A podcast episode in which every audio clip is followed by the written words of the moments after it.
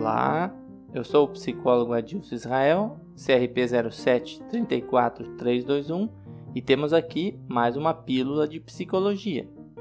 Seguidamente, se vê pais satisfeitos pelo fato de seus filhos estarem adiantados na escola, de terem começado as séries regulares um ano antes do que precisariam, como se isso determinasse algum ganho competitivo ali adiante.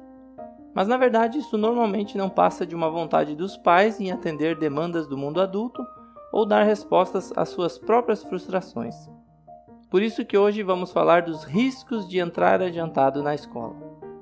Alguns pais dão a desculpa de que a criança vai ficar para trás porque será o mais velho da turma, mas este é um ledo engano. Na verdade, o avanço de série pode trazer consequências negativas para a criança, isso porque, além de um erro pedagógico, pode atingir o psicológico da criança e fazer com que ela queime etapas. Claro que aqui não estamos falando de superdotados, mas nem quanto a isso se tem certeza de que seja algo realmente positivo para a saúde da criança, pelo menos para a saúde mental não. Mesmo que a criança tenha inteligência para estar adiantada, provavelmente lhe faltará maturidade por causa da idade. Todos sabemos que o período escolar contém etapas importantíssimas para o desenvolvimento da criança, e pode haver uma grande diferença de maturidade entre os alunos mais novos e os mais velhos, com os quais os adiantados vão se deparar.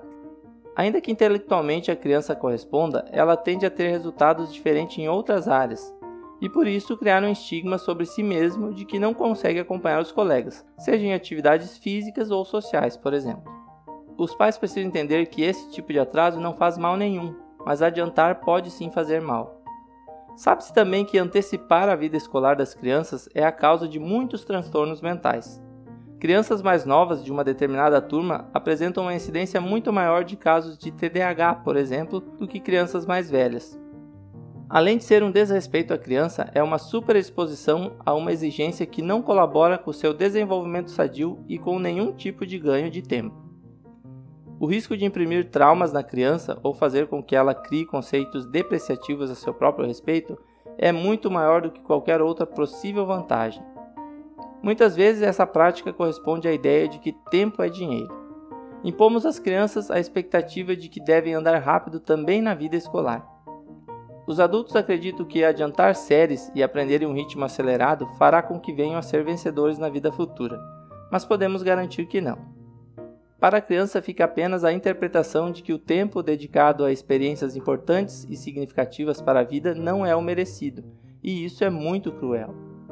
É bom saber que há muita diferença entre memória, imaginação, inteligência e maturidade.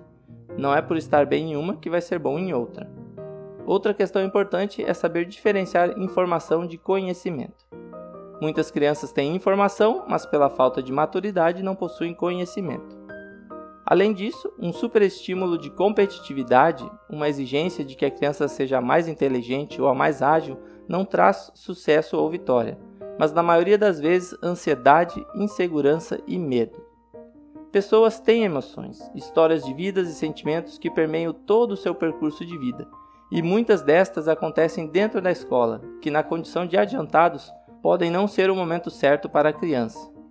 Precisamos respeitar as crianças em seus embates como processos complexos e subjetivos a cada um. Elas não devem se verem apenas como concorrentes, mas como parceiras indispensáveis para aprendizagens felizes e produtivas para todas elas. Talvez a melhor solução seja dar às crianças a liberdade de crescer e se desenvolver à sua maneira, sem forçá-las a obedecer padrões adultos.